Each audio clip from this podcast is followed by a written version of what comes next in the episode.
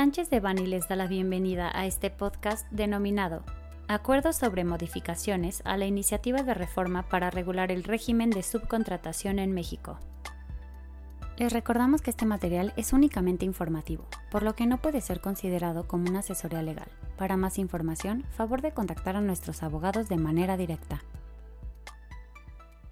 El 5 de abril de 2021, la Secretaría del Trabajo y Previsión Social, así como diversas cámaras empresariales, informaron que, como resultado de las negociaciones entre el gobierno federal y representantes del sector obrero y empresarial, llegaron a un acuerdo para modificar la iniciativa de reforma para regular el régimen de subcontratación, presentada el 12 de noviembre de 2020, y que actualmente se encuentra en la Cámara de Diputados.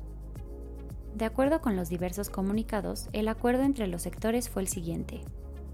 la prohibición de la subcontratación de personas y la regulación de la subcontratación de servicios y obras especializadas, los cuales deberán ser distintos del objeto social y de la actividad económica preponderante del beneficiario. El registro ante la Secretaría del Trabajo y Previsión Social y la inscripción al padrón público de las empresas que proporcionarán servicios y obras especializadas la responsabilidad solidaria del beneficiario con el prestador de servicios y obras especializadas en caso de incumplimiento de este último, de sus obligaciones establecidas por las diversas leyes involucradas en la reforma.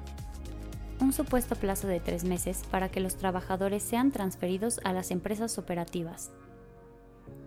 Se establece un tope para el pago de la participación de los trabajadores en las utilidades de las empresas, el cual será de tres meses de salario del trabajador o el promedio de la PTU que haya recibido el trabajador en los tres años anteriores, teniendo derecho a la cantidad que sea más alta.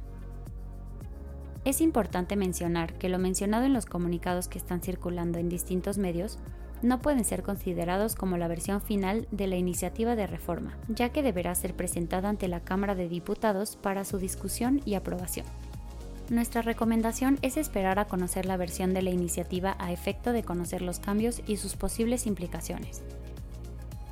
Consideramos que la discusión de la iniciativa de reforma en la Cámara de Diputados podrá iniciar en los próximos días y ser aprobada por ambas cámaras en las siguientes semanas. Se ha informado de manera no oficial que la intención del Gobierno federal es publicar la reforma el 1 de mayo de 2021. Ante la inminente entrada en vigor de la reforma, es necesario que todos los patrones realicen un diagnóstico, con el fin de identificar esquemas de subcontratación de personal, prestación de servicios especializados, pago de PTU y así conocer el impacto legal, fiscal, financiero y operativo en su negocio bajo el nuevo marco normativo. Este contenido fue preparado por Alfredo Kopfer Domínguez, David Puente Tostado, Guillermo Villaseñor Tadeo, Luis Antonio González Flores, Fermín Lecumberri Cano y Eduardo Barreira Reynoso Monterrubio, miembros del Grupo de Práctica de Laboral, Seguridad Social y Fiscal. Para cualquier duda o comentario de este material, favor de contactarnos directamente o visite nuestra página www.sanchezdevani.com.